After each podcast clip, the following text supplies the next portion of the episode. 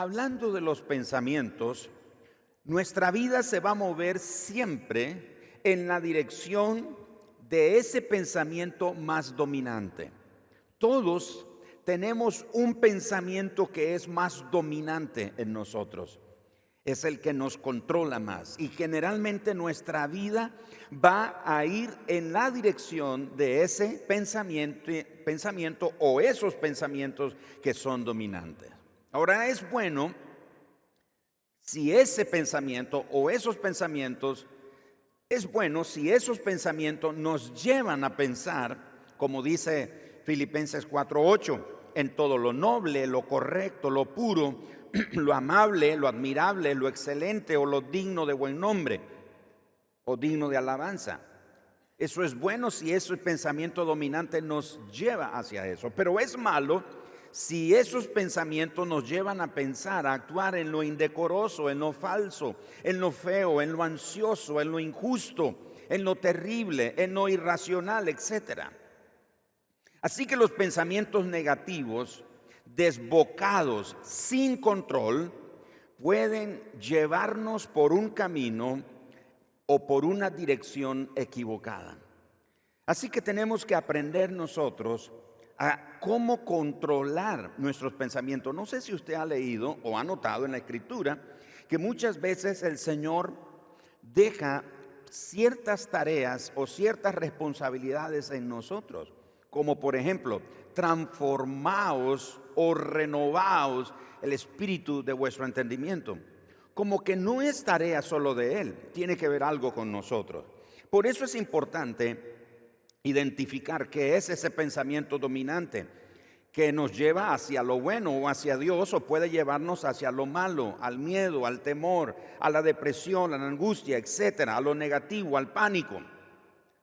Ahora, no sé si usted sabía que en nuestro cerebro hay una pequeña parte que tiene una forma como almendra, una pequeña almendra. Y esa pequeña almendra o esa forma que tiene, e, e, esa parte de nuestro cerebro que tiene como la forma de una almendra, se llama amígdala cerebral. ¿Y qué es la tarea de esta amígdala cerebral? Ella es responsable de las emociones y de los instintos de supervivencia. Esa amígdala cerebral tiene esa tarea. Ella nos va a llevar hacia las emociones o a los instintos de supervivencia. Por ejemplo, si sale un perro ahí por la calle donde usted va caminando, ¿de dónde le nace a usted correr? Esa es amígdala. Esa amígdala le envía o le provoca una alarma que es como un despliegue o es como un tsunami que despliega adrenalina y prepara nuestro cuerpo físico para la acción, ya sea para huir o ya sea para luchar. Sin embargo, esta amígdala cerebral tiene un pequeño problema, tiene un pequeño defecto. Y el defecto es que no es objetiva. Ella no es objetiva. Así que en verdaderas situaciones de lucha o de supervivencia o de huida, esa amígdala cerebral va a ser nuestro aliado, va a ser nuestra aliada, va a ser nuestra amiga, pero también podría trabajar en nuestra contra si nosotros no sabemos controlarla. Pero no nos preocupemos, porque Dios en su sabiduría puso otra porción en nuestro cerebro que ayuda ligeramente a nuestra confusa amígdala o ayuda a esa amígdala que muchas veces se comporta de manera confusa. Y esa parte que Dios puso es la corteza prefrontal. La corteza prefrontal, prefrontal perdón, es la parte lógica del cerebro. Es nuestra parte lógica. Por ejemplo, para describir un poco esta amígdala, piense por ejemplo que la amígdala es como su prima nerviosa, imperactiva, con exceso de cafeína, sobreestimulada, siempre alerta y con hipertensión. Pero la parte prefrontal o la corteza prefrontal puede ser como un tío, reflexivo, sensato, realista, ecuánime y con un título de abogado. Entonces vemos las dos diferencias. La amígdala cerebral, así bien imperactiva, y la corteza frontal es más enfocada, es más balanceada y es la que Dios puso para darle ese balance a nuestra amígdala cerebral. Te voy a leer un, extracto de algo interesante que encontré. Por ejemplo, dice, es medianoche, escuchas un ruido en la casa, tu amígdala grita, hay alguien en la casa, te va a matar. Tu corteza prefrontal se aclara la garganta y dice, solo es el gato. Tu amígdala grita más fuerte, vas a morir. Toma el bate de béisbol de debajo de la cama. Tienes que ir a luchar contra el asesino que está en tu casa, pero de todas maneras probablemente morirás. Tu corteza prefrontal pacientemente insiste. Si fuera un asesino, no creo que un bate serviría. Solo es el gato. Ahora ve a dormir otra vez. Tu amígdala sigue argumentando. El gato no hace tanto ruido. No es el gato. Salta por la ventana. Es tu única forma de sobrevivir. Salta ahora. Tu corteza prefrontal insiste. Si alguien hubiera entrado a la casa, las alarmas se hubieran disparado. Además, si fuera un asesino y saltas por la ventana, ¿qué pasará con tu esposa y tus hijos? Tu amígdala, llorando, chillando, dice, pueden defenderse por sí mismos, salta. La corteza prefrontal serenamente repite, es solo el gato. La amígdala ahora, con un tono más fuerte, sigue gritando, sí, tienes razón. Entonces mata al gato. Ahora, es posible que muchos de nosotros hemos tenido esas conversaciones con nuestro interior.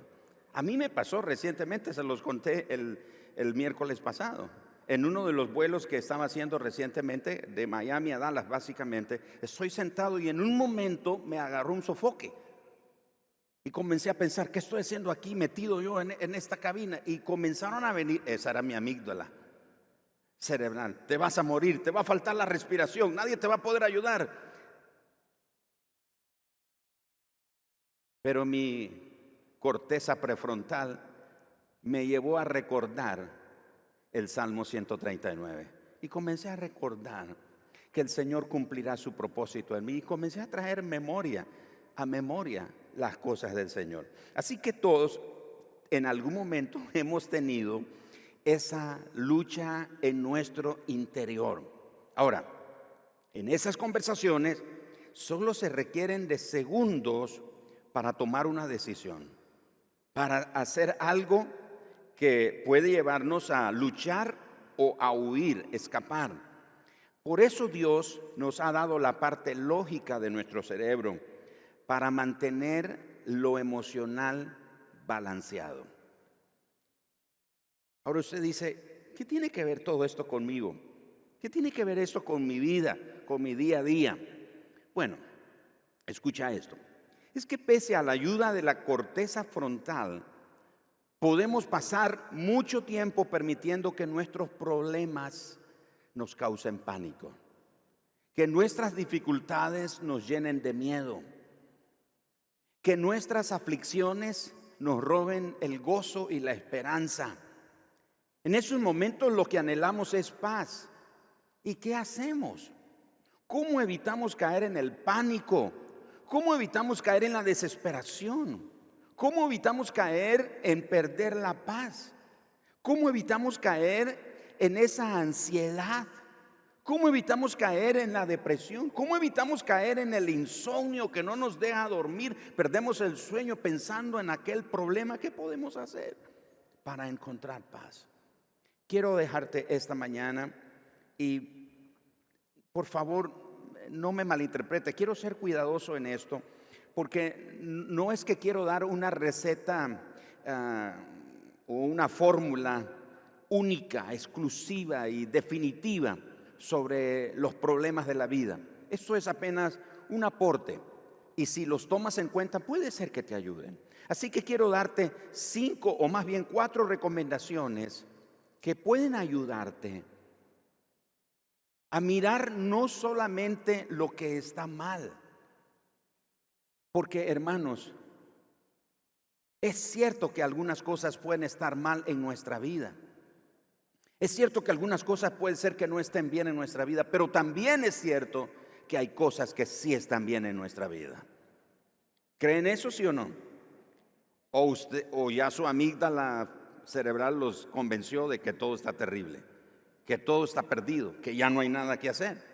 Así que quiero darte, no como paso uno, paso dos, son recomendaciones. El orden puede variar, tú puedes usar el orden que desees.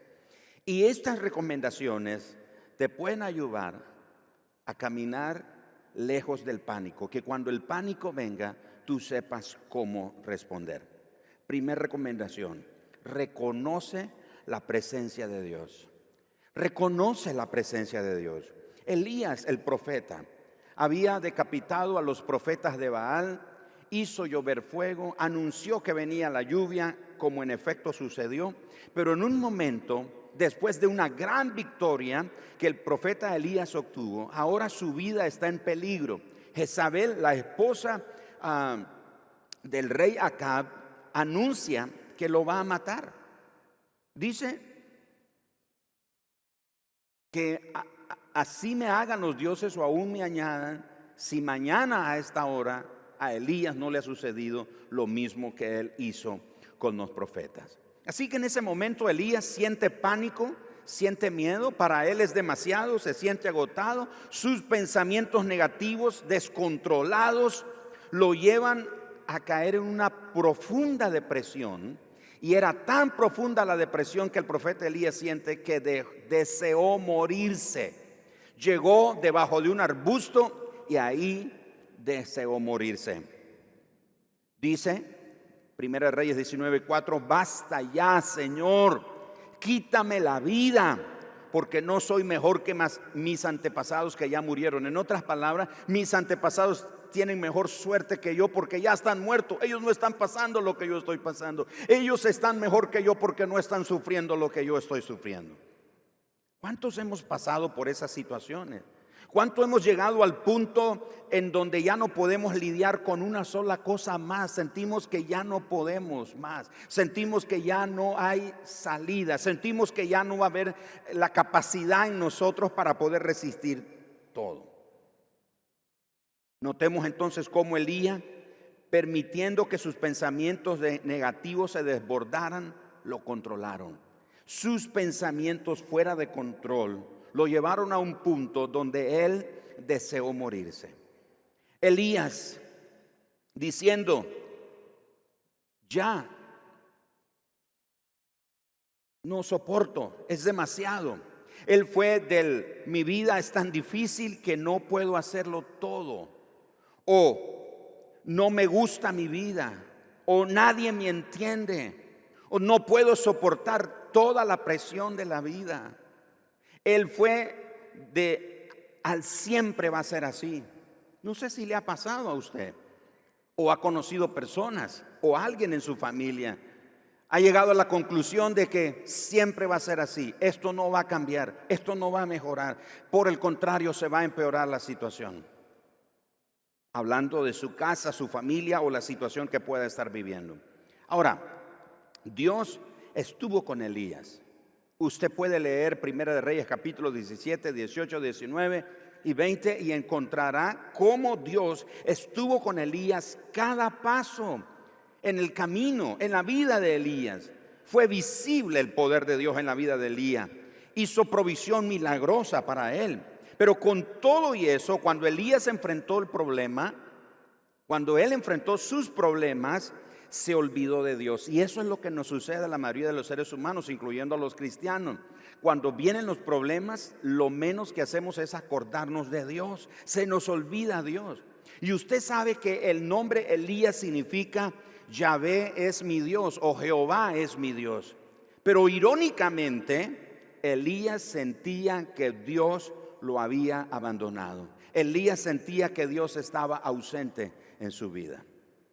Así que la primera recomendación para no caer en pánico, para que nuestra amígdala cerebral no tome el control, tenemos que tener eh, presente, reconocer la presencia de Dios en nuestra vida. Así que reconocer su presencia nos va a dar paz, aun cuando hay motivos de pánico, aunque todo esté completamente mal.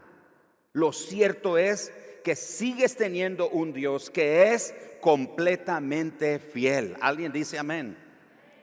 No podemos negar la realidad. Puede ser que las cosas no estén bien, pero también hay una realidad más alta.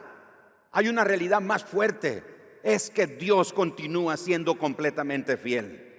Y aunque te quedaras sin nada, sigues teniendo a Dios. Y si lo tienes a Él, te lo aseguro, lo tienes todo.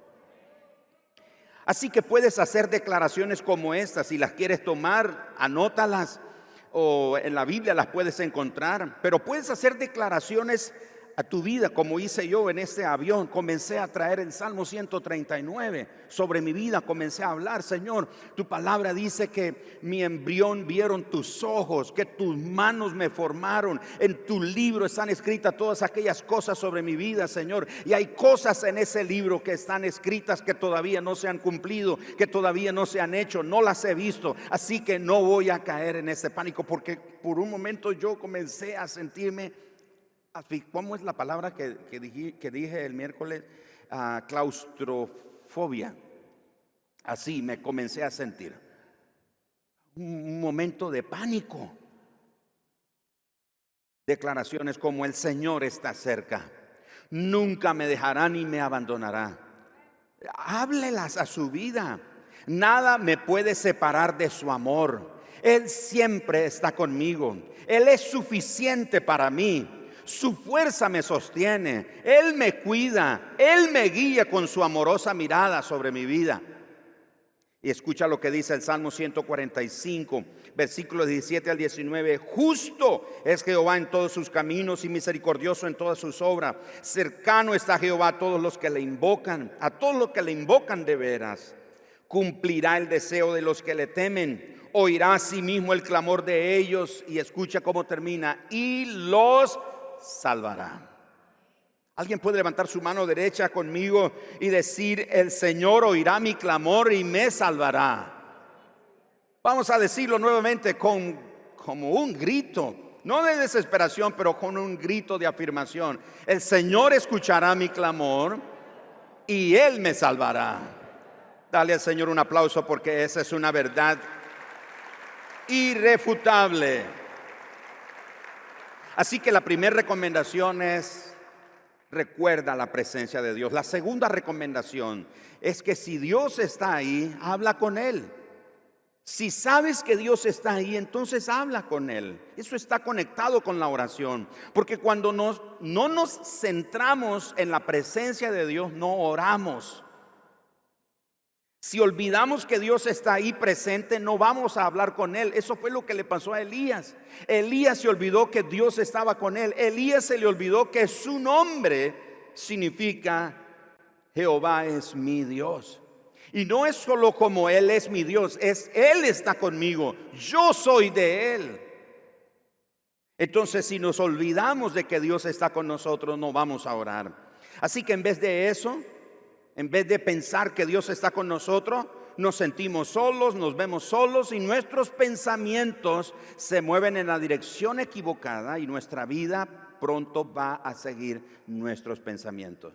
Las decisiones que tomamos, la conducta que tomamos, el comportamiento que tenemos son en base a los pensamientos que nos están controlando. Pero cuando no nos damos cuenta de que Dios está ahí, nos percatamos de que podemos hablarle. Cuando sabemos que Dios está ahí, podemos saber que Dios está ahí, puedo hablarle. Cuando las cosas van mal, en lugar de sentirme mal, puedo mirar hacia arriba, puedo mirar a lo alto, puedo hallar a Dios, puedo saber que Él me ama y que Él tiene poder para ayudarnos. Así que cuando ora, pida con confianza, Él es tu Padre. Usted sabe que Él es su Padre. A Él le encanta cuando usted y yo acudimos a Él. El apóstol Pedro en primera de Pedro 5, 6, verso 7 de la nueva traducción viviente leo. Así que humíllense ante el gran poder de Dios y a su debido tiempo Él los levantará con honor. Pongan todas sus preocupaciones y ansiedades en las manos de Dios. Y escucha esto, porque Él tiene cuidado de ustedes. Alguien puede levantar su mano derecha y decir, Él tiene cuidado de mí. Voltea al vecino suyo y dígale, Él tiene cuidado de mí. Él tiene cuidado de mí. Así que la segunda recomendación es que si Dios está ahí, habla con Él. La primera, ten presente la presencia de Dios. No dejes que los problemas te desenfoquen de la presencia de Dios. Segunda recomendación es que si Él está ahí, entonces habla con Él, ora con Él, ve con todas tus cargas delante del Señor porque Él tiene cuidado de ti. La tercera recomendación es que Dios se manifiesta porque lo alabas. Es decir, Dios se va a manifestar porque tú lo alabas. El asunto es que algunos de nosotros queremos que primero Dios se manifieste para después alabarlo. No, no, no. Alaba a Dios no solo esperando que Él se manifieste. Dios se manifiesta porque nosotros lo alabamos. Cuando el apóstol Pablo estaba preso en Roma, es interesante porque cuando Pablo tuvo deseos de ir a Roma, visitar a los hermanos en Roma y se le dificultó por algunas razones. Y finalmente, en una de las ocasiones, bueno, ya al, final de su vida, cuando logra llegar a Roma, no logra llegar y cumplir el propósito que quería, sino que llega preso. Y estando en la cárcel, le escribe a los hermanos de Filipos, en Filipenses capítulo 4, verso 4, Pablo les dice, y Pablo no está en un crucero, Pablo no está en un yate, Pablo no está ahí navegando por las costas del Mediterráneo y en los hoteles de cinco estrellas. Pablo está preso en Roma. Y desde una cárcel, un prisionero le escribe a un grupo de creyentes y les dice, regocijaos en el Señor siempre. Otra vez digo, regocijaos. Ahora la pregunta es, ¿realmente se regocijó Pablo en el Señor cuando estaba en, en prisión? Y la respuesta es un contundente sí. Si usted va a Hechos capítulo 16, y no tenemos el tiempo como para leer todo ese pasaje, pero en Hechos 16, Pablo y Silas llegan a esta ciudad, ahí en Filipo, y él con su amigo Silas oran por una mujer, y esta mujer es liberada de los demonios que la ataban, y por causa de eso las personas o algunas personas se enfurecieron, se armó un disturbio, los golpearon, los llevaron a la cárcel, los azotaron y los mandaron al calabozo de más abajo en la cárcel. Hechos capítulo número 16.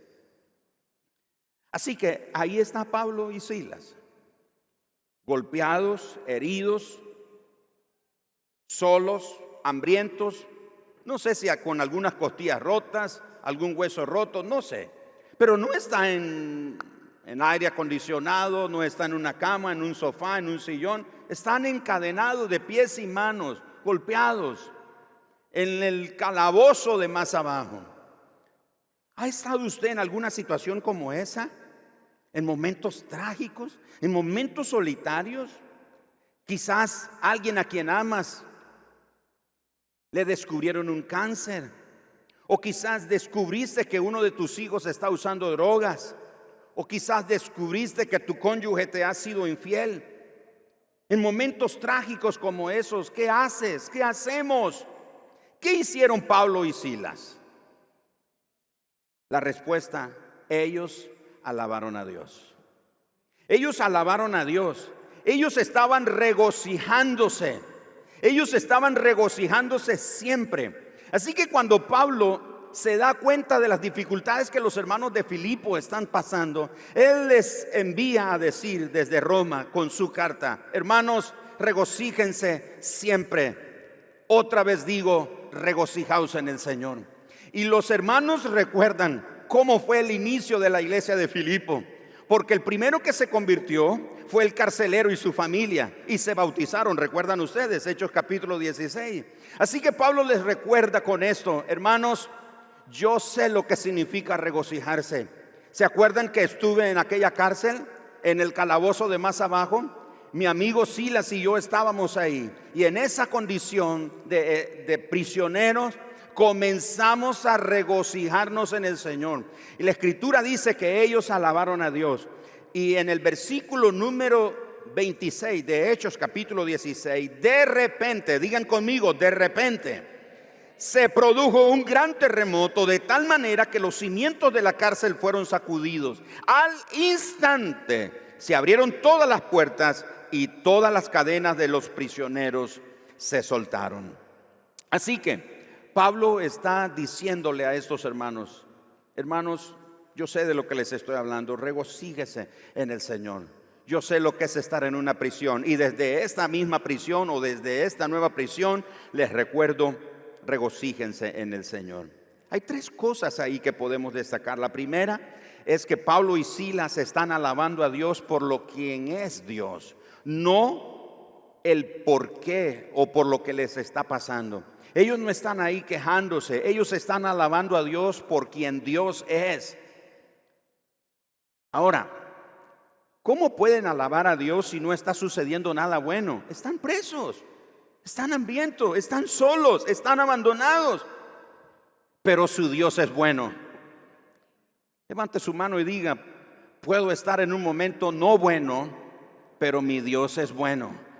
Es lo que Pablo nos está diciendo aquí. Porque a veces nosotros pensamos que vamos a alabar a Dios, vamos a agradecer a Dios, vamos a celebrar a Dios solo cuando las cosas estén bien, solo cuando las cosas vayan marchando bien, solo cuando ya vimos el milagro o vimos la respuesta. El apóstol Pablo y Sila nos enseñan que no. Nosotros tenemos, como dije en el encabezado, reconocer que Dios se manifiesta porque nosotros lo alabamos. No estoy a la expectativa, a ver Señor, ¿y cuándo te va a manifestar para alabarte? Te voy a alabar, te voy a agradecer, te voy a bendecir hasta que te manifieste. No, no, no. Ellos nos enseñan que nosotros alabamos a Dios, aunque lo que nos esté sucediendo no es nada bueno, pero lo cierto es que Dios es bueno. Ellos no estaban alabando a Dios por el qué, que generalmente nosotros, ¿por qué? ¿Por qué a mí? ¿Por qué ahora? ¿Por qué en este momento? ¿Por qué no a otro? ¿Por qué en, esta situación? ¿Por qué tengo que ser yo? ¿Por qué siempre a mí? No, ellos no están en eso. Ellos estaban adorando a Dios por quien Dios es.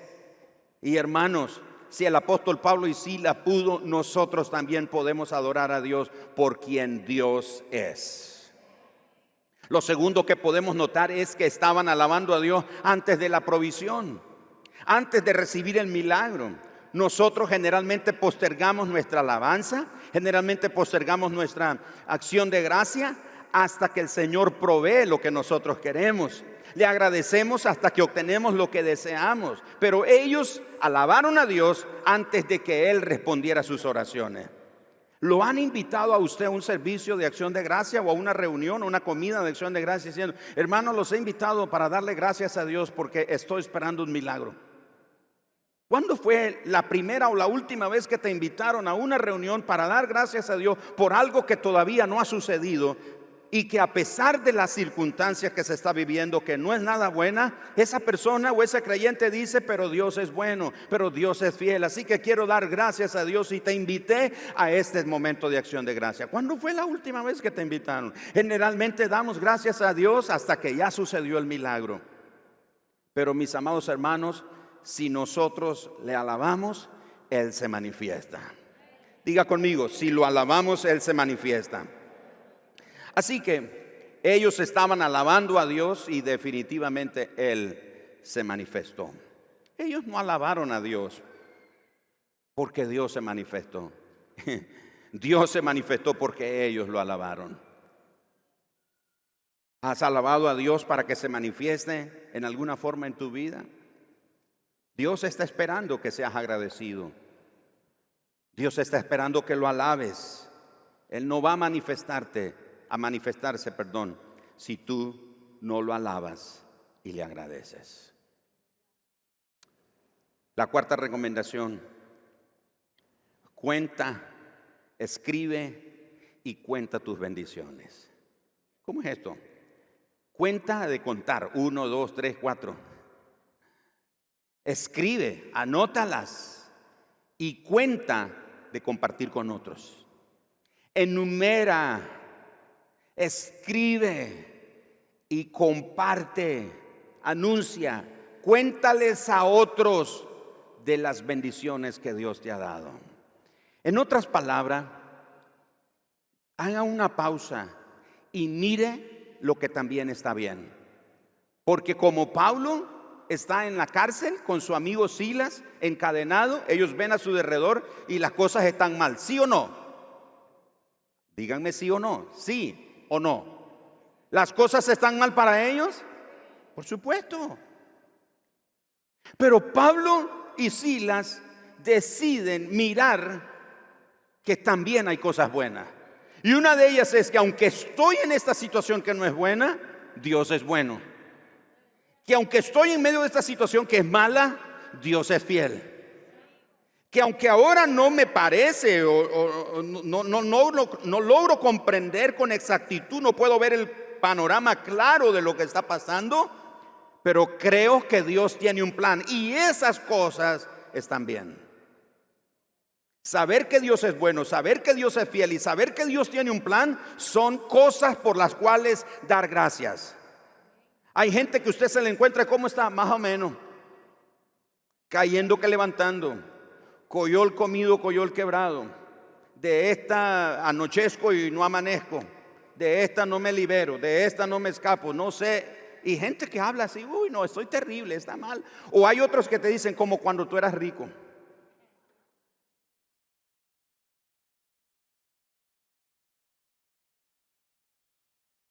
¿Será que todo es malo?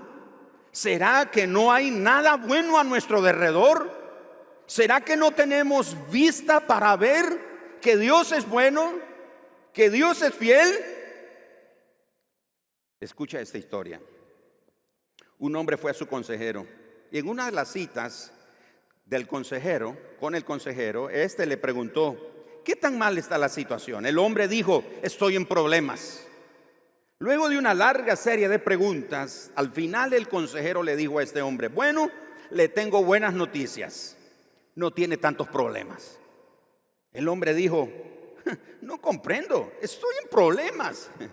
El consejero sonrió y dijo, no, usted no comprende, no tiene tantos problemas. Quiero decir, yo sé lo que es tener problemas y usted no tiene tantos.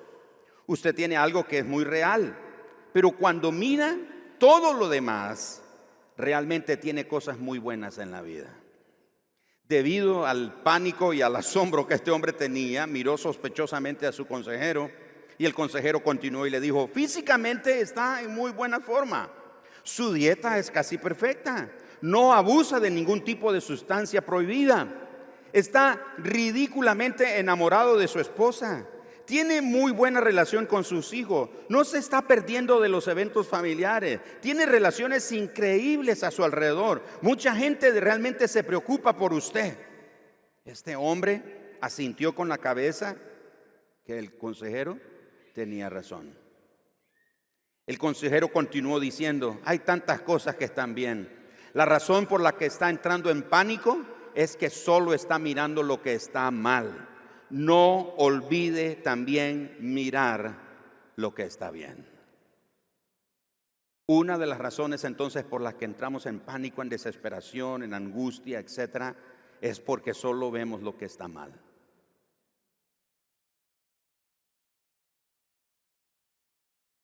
¿Qué más hay de bien?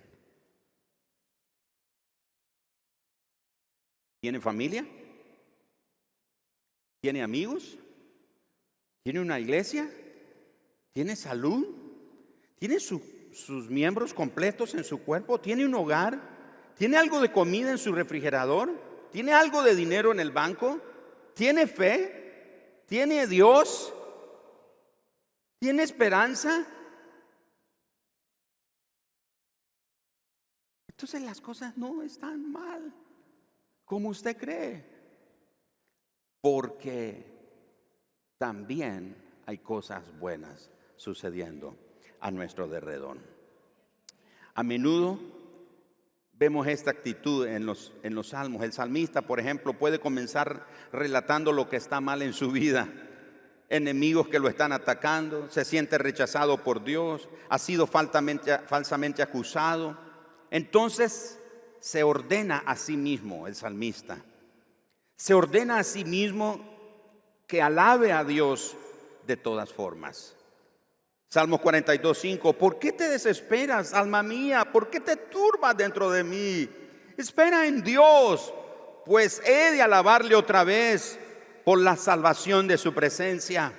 Salmo 103, verso 1 y 2. Bendice, alma mía, a Jehová y bendiga todo mi ser su santo nombre. Bendice, alma mía, a Jehová y no olvides ninguno de sus beneficios. Alaba, oh alma mía, a Jehová. Alabaré a Jehová en mi vida. Cantaré salmos a mi Dios mientras viva. Salmo 146, 1 y 2. Y Salmos 42, 8. De día mandará el Señor su misericordia y de noche su cántico estará conmigo. Elevaré una oración al Dios de mi vida. Amados hermanos, no todo está mal. Cuente o contabilice, escribe y hable de todas las maravillas y de todas las bendiciones. No todo está mal a su alrededor. Hay cosas buenas que están sucediendo. ¿Alguien cree eso? De verdad, no todo está mal. Yo sé que podemos sentirnos desesperados, podríamos sentirnos angustiados, podríamos sentirnos preocupados, desesperados por cualquier tipo de situación, la economía, quizás la falta de trabajo o quizás bajas en las ventas o la enfermedad de algún familiar. Pueden ser muchas cosas, pero hermano, no deje que los problemas se desenfoquen de una verdad central. Es que Dios es bueno. Dios aún está en su trono. Y cuando digo aún, no significa que estamos esperando que algún día de esto se caiga. Él va a permanecer en su trono por toda la eternidad. Y mientras Dios esté en su trono, usted y yo tenemos auxilio, usted y yo tenemos esperanza, usted y yo tenemos socorro, usted y yo tenemos reposo, porque Dios está sentado en su trono. Él no cambia nunca.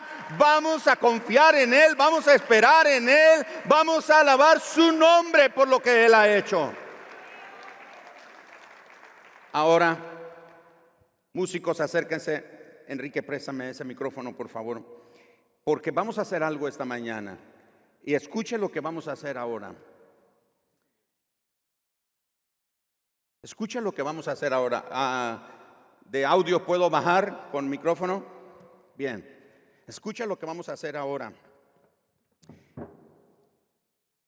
Quizás aquí no nos conocemos todos. Quizás nos conocemos por grupo, pero quizás no nos conocemos todos. Y a veces pensamos, venimos a la iglesia y pensamos que lo que está pasando lo que nos está pasando a nosotros, qué barbaridad, nadie sabe, solo yo lo estoy pasando, solo a mí me está pasando esto. Y pensamos seguramente a todo el mundo le está pasando cosas malas, pero como acabamos de decir, vamos a enumerar, vamos a escribir y vamos a contar las maravillas del Señor. Yo quisiera que dos, tres o cinco personas nos cuenten que no me diga, no es que mire, perdí el trabajo y, por favor no estoy menospreciando o, teniendo en poco eso. Quiero que hablemos de lo que Dios ha hecho. Y al primero que le voy a preguntar fue a Enrique. Él no se dio cuenta, él dijo algo un día de eso en una reunión que estábamos y ahí el Señor me inspiró con ese mensaje. Así que Enrique, ven y cuéntanos qué es lo que Dios está haciendo en tu vida ahora. ¿Te acuerdas del milagro? Entonces ven rápido. No, no vas a contar toda la historia. Solo di lo que Dios está haciendo. Yo te tengo el micrófono, porque si se los doy no lo sueltan. Pero creo que es evidente. Se nota. Y para nosotros, este es el milagro que estamos viviendo. Después de 12 años de estar esperando, un día sin previo aviso. De repente. Un de repente de Dios la pruebita, dos rayitas y casi caemos muertos. Pero aquí está. Vamos, celebremos al Señor porque Él hace cosas maravillosas. Hay cosas buenas sucediendo a nuestro alrededor. ¿Alguien más tiene algo que contar? Hermano Orlando, yo creo que usted tiene que, o hermana Astrid, uno de los dos, pero en microsegundos. Y aconteció un Pero en los exámenes últimos, eso se está revirtiendo. No dejen de alabar al Señor, por favor. Cuénteme. Este, yo estaba teniendo muchos problemas en mi trabajo y entonces debido a una situación ahí yo puse mi renuncia y a la semana siguiente ya el Señor me tenía otro trabajo. El viernes fue mi último día en un lugar y el lunes ya voy a otro lugar. O sea, mañana. O sea, mañana. Qué bien. Gracias al Señor. ¿Alguien más? ¿Alguien más? ¿Alguien más? Allá veo una mano. Entonces, y si alguien tiene algo que contar, se pone de pie para trataré de llegar lo más rápido y lo más preciso, por favor. Yo le tengo el micrófono. Ok. Eh, me habían diagnosticado unos nódulos en la tiroides y me iba a someter el día martes a una biopsia. Y cuando llegué al hospital y me vuelven a rastrear, los nódulos ya habían desaparecido. Gloria a Dios por eso. Vamos iglesia. Yo creo que eso es motivo para estar celebrando esta mañana, ¿no? Allá veo una mano más y otra por allá. Voy a tratar de llegar lo más rápido. Porque no todo está mal. Rapidito. Soy sobreviviente del COVID. Tuvieron oxígeno, tuve con oxígeno y aquí estoy. Dios es fiel. ¿Alguien más? Aquí veo una mano. Mi testimonio es, pastor, de que mi hijo iba a comprar una casa y de repente el dinero, con el huracán que hubo en Miami, él dijo, ya no tengo dinero, no voy a poderla comprar. Yo le dije, yo reprendo esa palabra y la vas a poder comprar. Y ya tiene el dinero que necesitaba. Ese es mi testimonio. Muy bien. Vi una mano por aquí. Miércoles tuve un accidente de tránsito en mi moto y resulté sin ninguna fractura y ninguna quebradura ni nada en mi cabeza.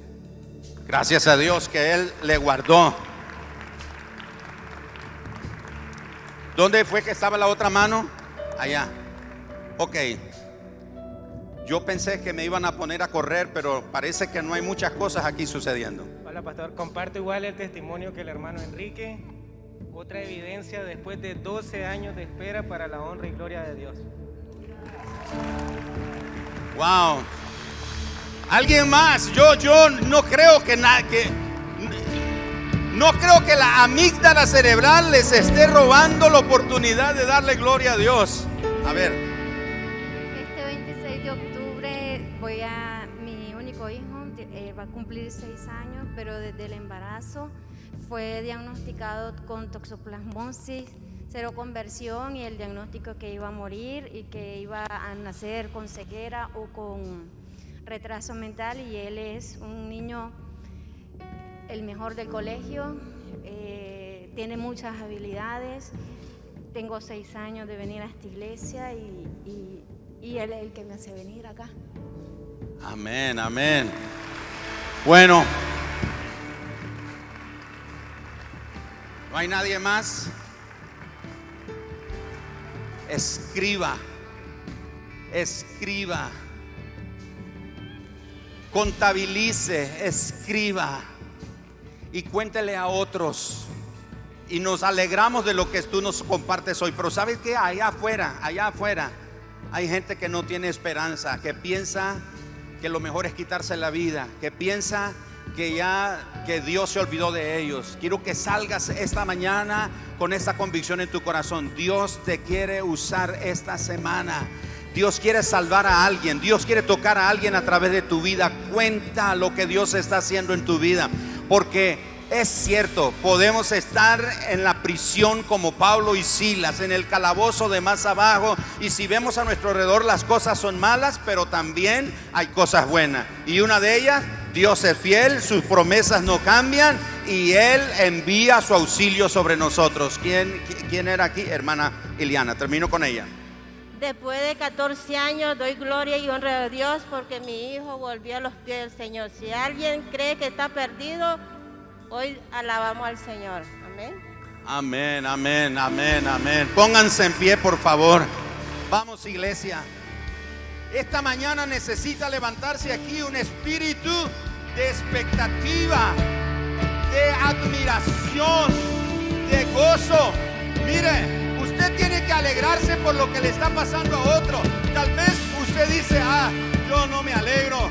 Ah, tal vez como Enelia y Enrique y esta otra pareja esperando un hijo y alguien dice, yo no he tenido hijo. ¿Por qué voy a estar alegre? Acuérdate, si le alabas, Él se manifiesta. Si le agradeces, Él se manifiesta.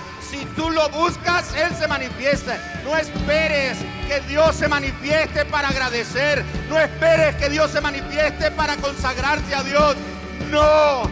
Dale tu vida al Señor. Conságrate, alaba al Señor. Tiene que levantarse aquí esta mañana un espíritu de gratitud. Vamos, un fuerte aplauso al Señor. Vamos a darle gracias al Señor.